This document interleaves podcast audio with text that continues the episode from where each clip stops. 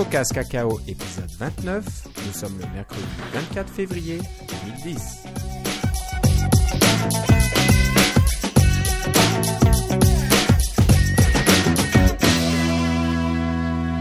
Bonjour et bienvenue dans ce nouvel épisode de CocoCast Cacao. Toujours fidèle au poste, euh, Philippe Casgrain est avec moi. Comment ça va Philippe? Ah, ça va très très bien ce soir. Je sais pas si ça va aller bien dans deux jours, là, mais là ça va bien.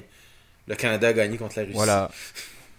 Et voilà, donc euh, avec le, décalage, et puis à l'heure où on enregistre euh, cet épisode, en, en soirée, mercredi soir, on, vient juste de finir ce match, qui euh, est à haut risque, était, il était à haut risque pour euh, nous hein, au Canada. Peut-être que le reste du monde euh, ne s'y intéresse pas trop, mais au Canada, c'était vraiment euh, très important. C'était un enjeu national quasiment. C'est un peu dommage dans un sens, mais enfin.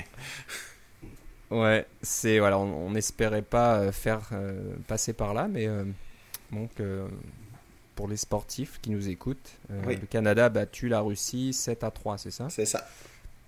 Donc une, une assez bonne marge et après, ben, je sais pas si on va retrouver les États-Unis. Je pense que le but À la c'est fin, de ça va retrouver les. États-Unis. Ouais, c'est ça. Voilà, qui ont battu euh, le Canada euh, assez platement la dernière fois, Oui. donc euh, on verra bien. Ah, mais juste. Mais on, Moi, moi, j'adore les statistiques. Alors, c'est la, la première fois que la Russie accorde plus, que six- plus de 6 buts ou plus en match olympique depuis 1960. D'accord. Ouais, bah dis donc. Ouais. Ouais, c'est vrai que c'était le festival des statistiques là dans Ouais. ce match. J'ai jamais entendu euh, des, des statistiques aussi, euh, aussi bizarres, quoi. Des, des choses. euh, le nombre de buts en un certain temps, le, le, le temps entre chaque but, etc. C'était, Ouais, des fois, t'as- on, on croyait qu'on écoutait du baseball.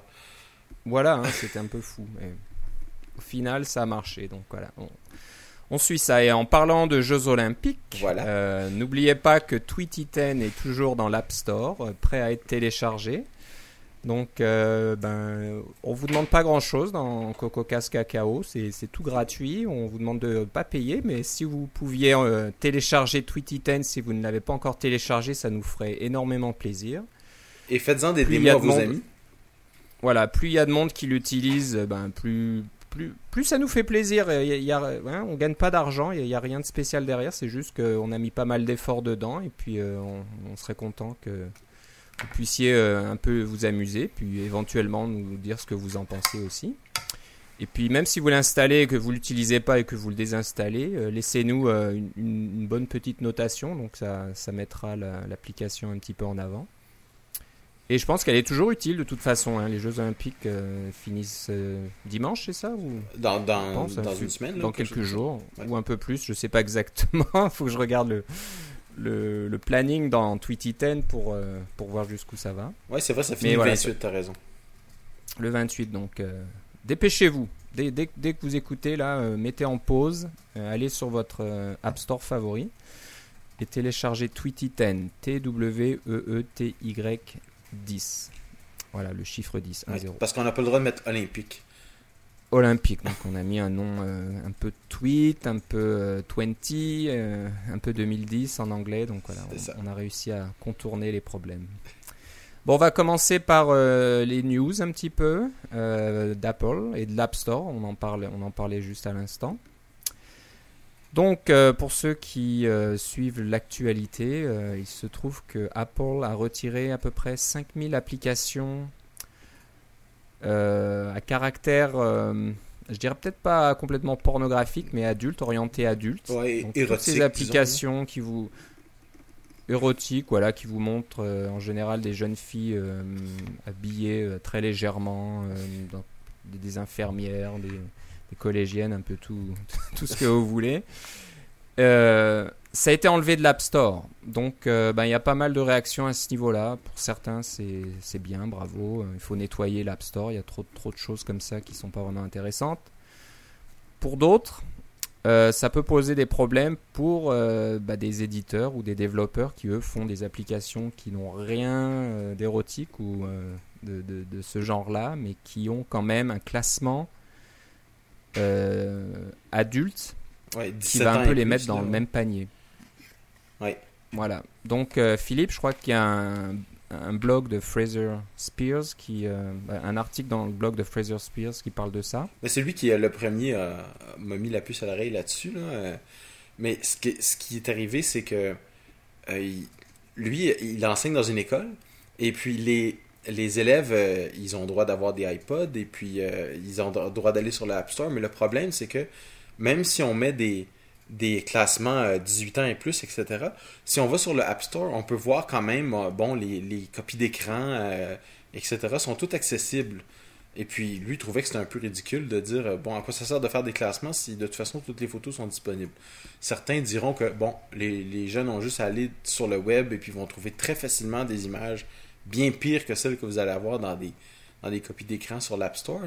Et, c'est vrai. Mais le fait est qu'il y a un système de, de, classement sur le sur l'App Store pour pouvoir justement. Euh, mettre des limites. Comme, par exemple, si moi je donne un iPod à, ma fille et que je mets qu'elle n'a pas le droit d'avoir le classement 18 euh, ans et plus, eh bien, Safari va bloquer sur certaines affaires. Il y a un, certain classement qui est possible, puis c'est la responsabilité du, responsable, finalement, du iPod, qui soit une école, un parent, etc., de, de gérer ces, affaires-là. Et ça, c'était correct.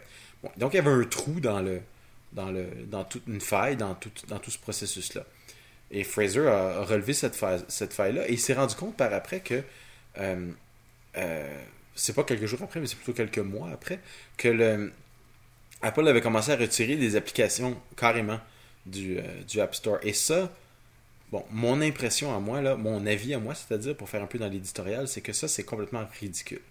Et puis, je dis ça parce que, puis je suis j'ai trois filles, là, je suis père de trois filles, donc c'est pas une question de je suis pour la pornographie ou contre la pornographie. C'est juste que on prend la peine de mettre un système de classement pour pouvoir permettre euh, d'éviter à nos enfants, ceux qui sont totalement puritains, de, de, pouvoir voir ce genre de choses-là. Euh, et puis là, euh, finalement, on se décide, ah, mais finalement, on n'en veut pas aucune application comme ça. C'est sûr que Steve Jobs avait dit au départ, quand il a lancé l'App Store, qu'il n'y aurait pas aucune application de type Bon, ça, euh, la pornographie pure, là, vous en, vous en avez pas sur Store, il n'y en a jamais eu. Ce qu'il y avait, c'est ce qu'on appelle du soft ou des choses comme ça, ou de l'érotisme, ou hein, le livre, le Kama Sutra, puis des choses comme ça. Le problème de ça, c'est quand on commence à mettre des limites comme ça, sans, euh, en, éliminant tout, euh, on n'est pas très loin de la burqa à un moment donné. Là. au Québec, on est de plus en plus sensible à ça. Ça fait toute l'histoire des accommodements raisonnables, mais ça, ça, n'en revient à dire qu'est-ce qu'on qu'est-ce qu'on veut éviter, qu'est-ce qu'on veut. Ah non, euh, on veut pas ça, on veut pas ça, ah on veut pas ça, on veut pas ça, on veut pas ça. Finalement, il euh, n'y a pas de. Il n'y a aucune raison finalement, parce que les, les, les, gens qui décident si une application passe ou non, en fait, les applications Playboy sont encore sur l'App Store. Pourquoi? Ah, parce que Playboy, c'est une marque établie, etc. Tout le monde connaît. Puis, bon, Sports Illustrated, c'est la même chose. Ils ont, un, numéro annuel qui fait euh, quelque chose comme 40% de leur vente. C'est le, le, numéro où les, jeunes filles sont en bikini là, dedans. Là.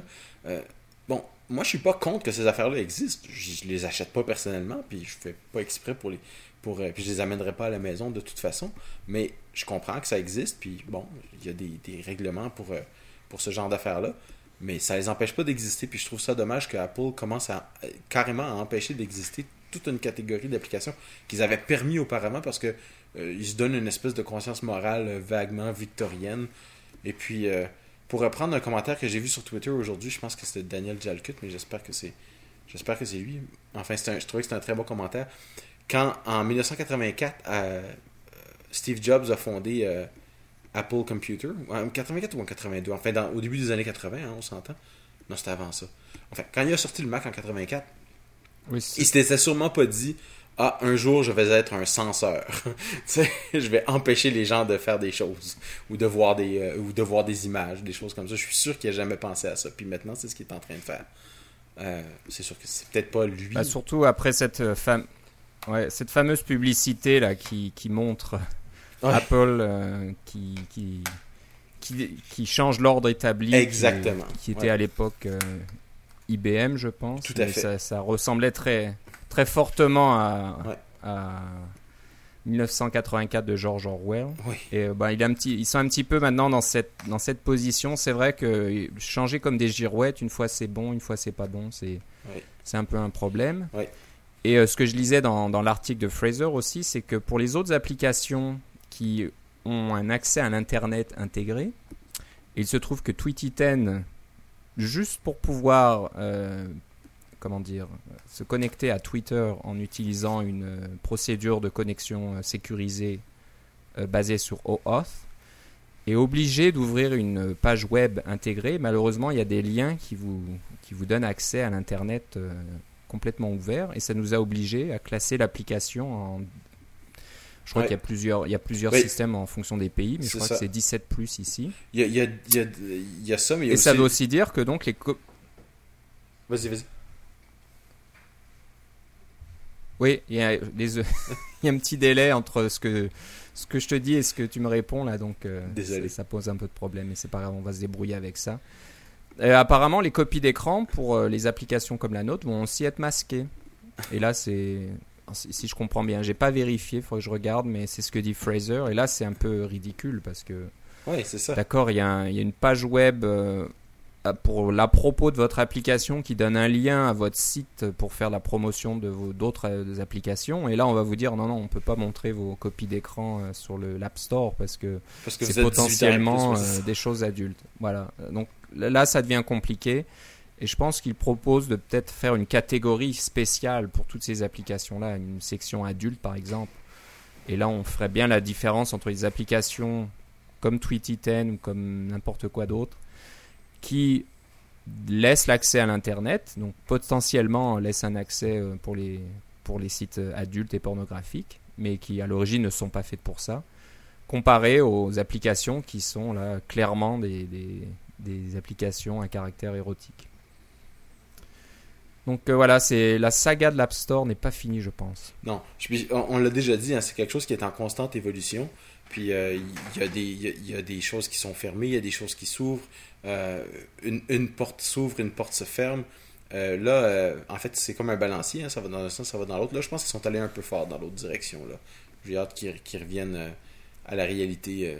C'était une bonne idée d'avoir les, les, ratings, là. ça évitait d'avoir des, des, applications hein, pour avoir accès à Internet ou des choses comme ça. Mais à, part de ça, là, faut, faut continuer dans, le, dans la bonne voie. J'espère qu'ils vont, qu'ils vont réagir assez rapidement. Ouais. C'est un peu le problème du fonctionnement d'Apple, hein, qui, Ouais. qui travaille pas mal en autarcie. Donc, euh, ils vont sortir des choses sans poser de questions à qui que ce soit, sans consulter les développeurs, sans consulter euh, sa clientèle. Ouais. Et voilà, hop, est-ce que ça vous plaît ça? Ah non, ça vous plaît pas. Ok, on fait différemment. Euh, Mais- mais c'est un peu le côté embêtant si. Ceci dit, au moins, il y a des personnes qui sont à, haut, haut placées chez Apple, je pense à Phil Schiller, etc., qui ont un, un- beaucoup de poids dans la haute direction, qui euh, sont prêts à aller en public et à défendre ces choses-là ou à, à- à admettre qu'ils ont fait des erreurs. On l'a on l'a dit par le passé. Euh, c'est- Alors, au, au moins, on voit que ça a un effet. Et puis, c'est peut-être pas l'effet euh, instantané d'Internet auquel on pourrait penser, là. Hein, comme par exemple quand Google, la semaine passée, a sorti Google Buzz, et puis que c'était un problème de, de vie privée épouvantable parce que ça mettait votre carnet d'adresse disponible à tout le monde sur le web automatiquement, par défaut. Euh, puis il y a personne chez Google qui trouvait que c'était une mauvaise idée, ça. Probablement parce que les gens qui sont chez Google, tous leurs amis sont chez Google, alors ils se disent Ah, c'est chouette. Mais euh, euh, Ouais. Google a réagi très très rapidement euh, en dedans de, de quelques jours pour, pour améliorer ce genre de choses-là. Apple réagit pas aussi vite à ce genre de trucs-là. Ça leur prend quelques mois des fois. là. Mais on s'attend à ce qu'ils réagissent. Ouais. C'est juste que là, on, on en parle maintenant parce que c'est d'actualité. là. Puis on espère que ça sera plus d'actualité dans Mm. quelques mois. Ou peut-être avant, qui sait. On verra bien. Il se passera d'autres choses encore. Enfin, on fait, on fait pas souvent dans l'éditorial. de sujets. Oui, c'est ça. On fait pas souvent dans l'éditorial, mais quand Apple fait quelque chose de, qui est vraiment pas à notre goût, je pense que vous allez le savoir. Voilà. Mais dans l'autre sens, s'ils font quelque chose de bien, vous le saurez aussi. Oui, c'est ça. Oh, oui. On veut être juste. Ouais. Bon, euh, venons-en à nos frameworks euh, que nous aimons bien. Et cette fois-ci, c'est un framework un peu spécial pour nous parce qu'il a été euh, créé de toutes pièces par Brad Goss. Oui. C'est un ami qui fait partie de Coco Minded, notre groupe dont nous vous avons parlé la dernière fois et nous- dont Philippe et moi faisons partie. Et on a écrit Tweety 10 tous ensemble. Et il se trouve que Brad euh, fait, fait d'autres choses, travaille sur d'autres projets.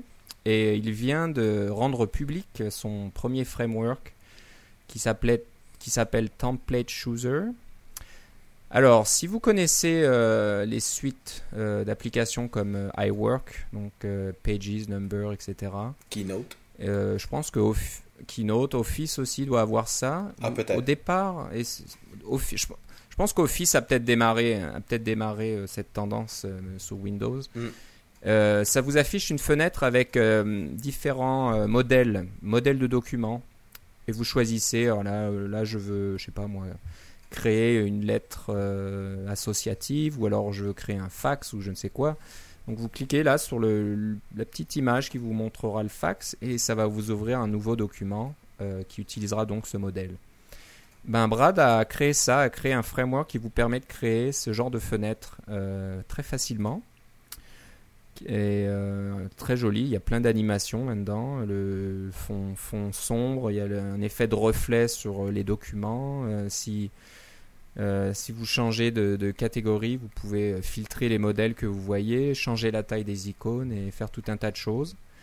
Et euh, voilà, donc euh, ben, utiliser Template Choosers, je pense que c'est pas mal fait. Il a, je pense que c'est très bien fait. ça d'une façon très. C'est très bien fait et c'est fait d'une façon très réutilisable. Donc il n'y a, pas beaucoup de code à changer ou de, des choses à modifier pour, que ça, pour s'adapter à votre application. Il suffit, il suffit juste d'implémenter quelques delegates, je pense, et, puis ça va marcher tout seul. Donc, euh, bah, pour le trouver, vous allez sur cocominded, c o c o a m i n d e d.com, et vous le trouverez rapidement. Je pense que c'est sur la, la, page de garde actuellement. Oui. Voilà, donc on est content de vous présenter un framework qui vient de chez nous, pour changer. Tout à fait. Tout à fait. Donc, euh, Sujet suivant. Euh, je pense que c'est un sujet qui est très populaire sur le Mac là, depuis euh, quelques années maintenant. C'est euh, l'émulation, comment on va dire ça? D'un système complet sur votre Mac. Donc, voilà, donc VMware, Parallel, c'est les, les, deux plus connus, je pense, qui sont donc des solutions commerciales payantes. Oui, mais là, on parle de virtualisation euh, ben parce que si on remonte dans le passé, il y avait SoftPC dans le temps, là, dans les, années 90, qui permettait de faire tourner des trucs euh, PC sur le Mac. Mais ça, c'était de l'émulation carrément. Il y avait un émulateur de processeur et tout. Là. Euh, Virtual PC, c'était la même chose. C'est vrai que. C'est vrai que grâce à l'adoption de, la, plateforme Intel par Apple bah, dernièrement depuis plusieurs années maintenant, la virtualisation a été, a été rendue vraiment plus, plus facile et plus euh, utilisable, comme, comme, comme on dirait, parce que la virtualisation ou l'émulation dans le temps était plutôt très lente parce qu'il fallait carrément émuler un processeur complet, alors que là on utilise des fonctions natives du processeur Intel qui permettent de, de gérer un système euh, en virtualisation, donc c'est beaucoup plus rapide. Euh, utiliser Windows XP ou même Vista sur un Mac en virtualisation, c'est possible. C'est pas encore aussi rapide qu'une version native, mais c'est déjà pas mal. Et euh, Philippe, je pense que tu utilises maintenant cette solution. Oui. Une solution qui, elle, est gratuite, qui vient de Sun. Oui. Alors, euh, c'est ça que quand, quand, Apple est passé à l'Intel, on t'a parlé de, de, VMware Fusion, et, euh, et euh, Parallel qui, qui, existait déjà pour Linux, qui ont fait des versions Mac. Euh, VirtualBox est un programme qui est, qui est, fait par Sun et qui est sorti, je veux dire, il y a un an et demi, mais c'est peut-être peut-être que la date est un peu différente, là, mais c'est une solution de virtualisation de n'importe quel environnement de, Intel qui fonctionne sur processeur Intel, que ce soit Linux, que ce soit Solaris par exemple, ou que ce soit même OpenStep ça va, pardon, GNU Step, ça va fonctionner, et évidemment Windows.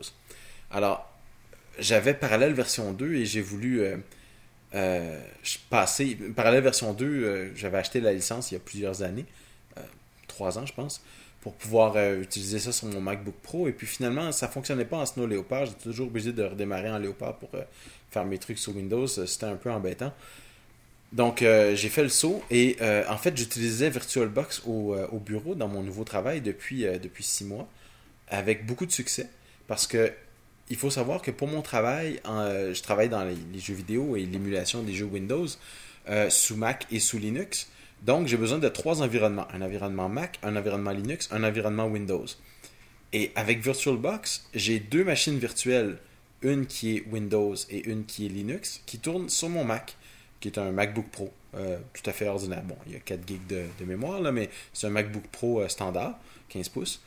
Et puis avec ça, je peux promener mon MacBook Pro et je peux avoir tous mes environnements de programmation, tous mes environnements de test, tous mes environnements euh, de, de pour pouvoir vraiment travailler sur les, différents jeux avec carrément dans mon sac à dos. J'ai pas besoin de, traîner trois ordinateurs, pas besoin d'avoir un gros truc de bureau avec moi. Et puis la performance, c'est sûr qu'au niveau graphique, c'est pas euh, aussi puissant que. Ou même, c'est peut-être pas suffisamment puissant pour faire la plupart des jeux. Mais moi, je travaille beaucoup sur le, système d'exploitation en dessous. Alors, c'est amplement suffisant pour ça. Tout ce qui est ce qui s'appelle compilation, tout ce qui s'appelle test, tout ce qui s'appelle vérification euh, par rapport à comment ça fonctionne sur Windows, ça se fait très très bien dans ces environnements-là. Et VirtualBox, c'est gratuit. Donc, pour, utiliser VirtualBox, euh, ça prend un système d'exploitation. J'utilise Linux avec Ubuntu, ça c'est gratuit. J'utilise Windows XP. J'ai une licence officielle de Windows XP euh, que j'ai acheté moi-même quand je suis allé chez Microsoft une fois. et puis, c'est un, CD que j'ai installé. Ça fonctionne super bien. Donc, j'ai tout cet environnement de programmation avec moi. Et ça fonctionne vraiment très bien, ma foi. Ça prend pas de place. Et puis, j'ai toujours dit c'est la meilleure place pour Windows. C'est dans une petite boîte sur votre Mac ça fonctionne à merveille pour moi. Euh, si vous voulez l'utiliser, je vous suggère simplement d'aller sur le site web de virtualbox.org et de le télécharger. Euh, si jamais vous voulez essayer avec Windows aussi, euh, pas Windows, si vous voulez essayer avec Linux pour commencer, pour découvrir ce système d'exploitation-là, eh bien, ça vous coûte rien. Vous pouvez tout télécharger, tout installer, et puis ça peut même fonctionner en mode plein écran. vous avez l'impression d'utiliser un ordinateur Windows ou un ordinateur Linux de façon presque native. C'est euh, la performance est vraiment euh, au rendez-vous. J'ai été très surpris, très impressionné au point que ça vaut pas vraiment la peine pour moi d'acheter VMware ou d'acheter euh, Parallèle, même si leurs performances graphiques sont potentiellement meilleures. Voilà. Exact. ce qu'il faut savoir, c'est qu'il y a des images qui sont disponibles sur Internet. Donc, c'est des l'image, ça va être le système d'exploitation qui tourne dans VirtualBox, qui est qui sont toutes prêtes. Il n'y a, a, pas à télécharger euh, Ubuntu et faire l'installation d'Ubuntu avec. Euh, bon, peut-être peut qu'Ubuntu est une des versions de Linux qui s'installe euh, le mieux et qui a facilement, le plus de drivers. mais tout ce qui est tout ce qui est installation d'applications supplémentaires, etc., tout est fait par quelqu'un d'autre qui va sauvegarder son image et la rendre disponible sur Internet. Donc c'est un gros téléchargement. Hein. On parle de 500 mégaoctets ou 600 ou 700 mégaoctets. Oui, ces images. Mais euh, l'intérêt, c'est quoi? Là Vous pouvez avoir. Voilà, vous avez un système clé, clés en main en, très peu de temps. Donc, il y a juste à l'installer dans VirtualBox, à le démarrer et voilà, vous avez. Il y a quasiment tout. Si vous cherchez, il y a toutes les versions de, de Linux qu'on peut qu'on peut souhaiter. Il y a des versions de, de d'autres d'autres versions de Unix, etc. Donc c'est assez intéressant. Et puis pour ceux qui aiment euh, explorer les nouvelles affaires, eh, excuse-moi, pour ceux qui veulent explorer les nouvelles choses, le système d'exploitation Chrome de Google est disponible sous VirtualBox aussi, je pense. Euh, ou au moins sous la forme d'un CD qu'on peut installer euh, à l'aide de VirtualBox pour pouvoir explorer ce système d'exploitation-là tout nouveau, qui est en développement actuellement par Google. Donc euh, voilà, c'est un bon outil qui peut être très utile euh, pour tester tout un tas de choses. Euh, si vous êtes développeur d'applications web et que vous avez la malchance de devoir tester votre application avec Internet Explorer, bah, utilisez une solution comme VirtualBox. Voilà, au lieu d'avoir un PC ou quelque chose supplémentaire. Ah oui. Juste pour ça. Ça, ça, ben ça, vaut vraiment la peine, effectivement. Il faut pas s'en passer. Exact. Bah merci pour l'information. Donc euh, VirtualBox, c'est pas tout nouveau, hein, c'est sorti depuis un certain temps. C'est pas euh, une découverte là qu'on qu'on a eu, mais je pense qu'il fallait qu'il fallait le noter, sachant que toi, Philippe, tu l'utilises tous les jours euh, pour une utilisation professionnelle et que c'est apparemment ça marche très bien. Donc on vous le conseille. Voilà. Dernier sujet pour aujourd'hui. ben, vous le savez déjà depuis longtemps, on aime Mercurial, donc ce, ce système de, de contrôle de code source euh, comment dire, de code source distribué. Oui. Qu'on utilise ré- régulièrement. On, l'a utilisé avec Tweety10 euh, avec 7 développeurs et ça marchait très bien. Et ben, bah, on essaye de le faire découvrir à nos auditeurs et aux personnes qui nous suivent sur Twitter par exemple. Et là, euh, Philippe, tu as remarqué qu'il y avait une nouvelle ressource qui venait d'apparaître aujourd'hui sur Internet pour Oui. aider les, les utilisateurs à apprendre comment utiliser Mercurial.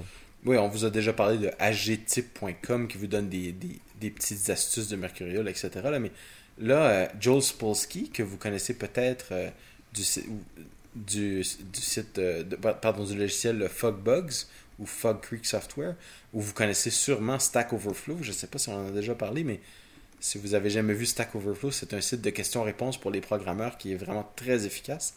Euh, donc, le, le fondateur de la compagnie Fog Creek a décidé d'utiliser euh, euh, Mercurial lui-même à l'intérieur de sa compagnie, a été converti à, à Mercurial. Et il a écrit lui-même une. euh, et il écrit, ma foi, assez bien, euh, un euh, une petite introduction à Mercurial qui part du. qui couvre quand même pas mal de. de, de scénarios, disons, d'utilisation de Mercurial. Ça s'appelle HGInit, c'est à cause du nom de la, la commande de départ de Mercurial hein, pour commencer à, créer un dossier. HGInit.com. Bon, c'est en anglais, vous, vous excuserez le fait que le, le tutoriel soit en anglais.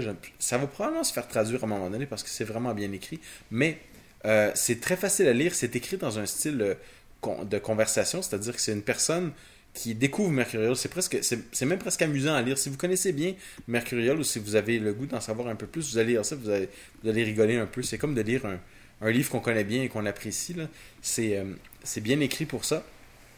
Et c'est aussi une excellente ressource à présenter à d'autres personnes euh, auxquelles vous voudriez expliquer Mercurial, plutôt que de, de dire ah, allez voir le site euh, officiel ou les, euh, la, documentation qui est quand même assez aride, on l'a déjà mentionné à quelques reprises.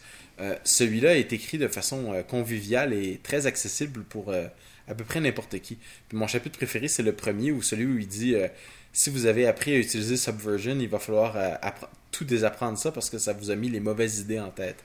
Alors j'ai trouvé que c'était tout à fait vrai après, euh, après avoir passé des années sur Subversion personnellement et avoir beaucoup apprécié ce système-là. euh, j'ai trouvé difficile de passer à autre chose, mais après, une fois qu'on est passé à autre chose, on se rend compte que on avait des chaînes et on, on, on les apercevait même pas. C'est- extrêmement libérant ce genre de, euh, de, de, système-là.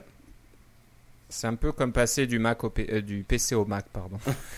c'est dur, on peut plus revenir en arrière. Yes, ça oui. Donc, euh, et ce qu'il faut savoir, c'est que c'est un guide très visuel. C'est pas juste du texte euh, qui est peut-être un peu lourd à lire, c'est très visuel. Il y a des copies d'écran, des, des exemples euh, tout simples. Je crois qu'il utilise des, des recettes de cuisine ou des Ouais, choses comme ça. ça. au lieu d'avoir du code, du code Java ou du C ou je sais quoi. C'est ça. Il va écrire un texte qui représente une recette de cuisine et puis euh, il va faire des modifications et puis faire des commits, des, des push, des pulls, des machins. Des merges. Et euh, donc c'est c'est très visuel, c'est très bien fait. Voilà, c'est très bien fait à ce niveau-là. Donc euh, comme, comme tu le disais Philippe, malheureusement c'est en anglais, donc euh, il faut un peu faire des efforts pour le lire, mais peut-être que quelqu'un aura le courage et la volonté de traduire le document. Et en plus, Joël, Joël a écrit des livres déjà, donc il est, c'est, quelqu'un d'assez euh, important et influent dans. Et, dans qui sait écrire. des Donc, c'est ça la, grosse différence par rapport à d'autres guides comme ça. Parce que le, écrire. donc, le- euh, le guide euh, officiel de Mercurial est écrit par euh, un des auteurs de Mercurial. Donc, c'est quelqu'un qui sait définitivement écrire du code, mais qui sait pas nécessairement écrire un livre.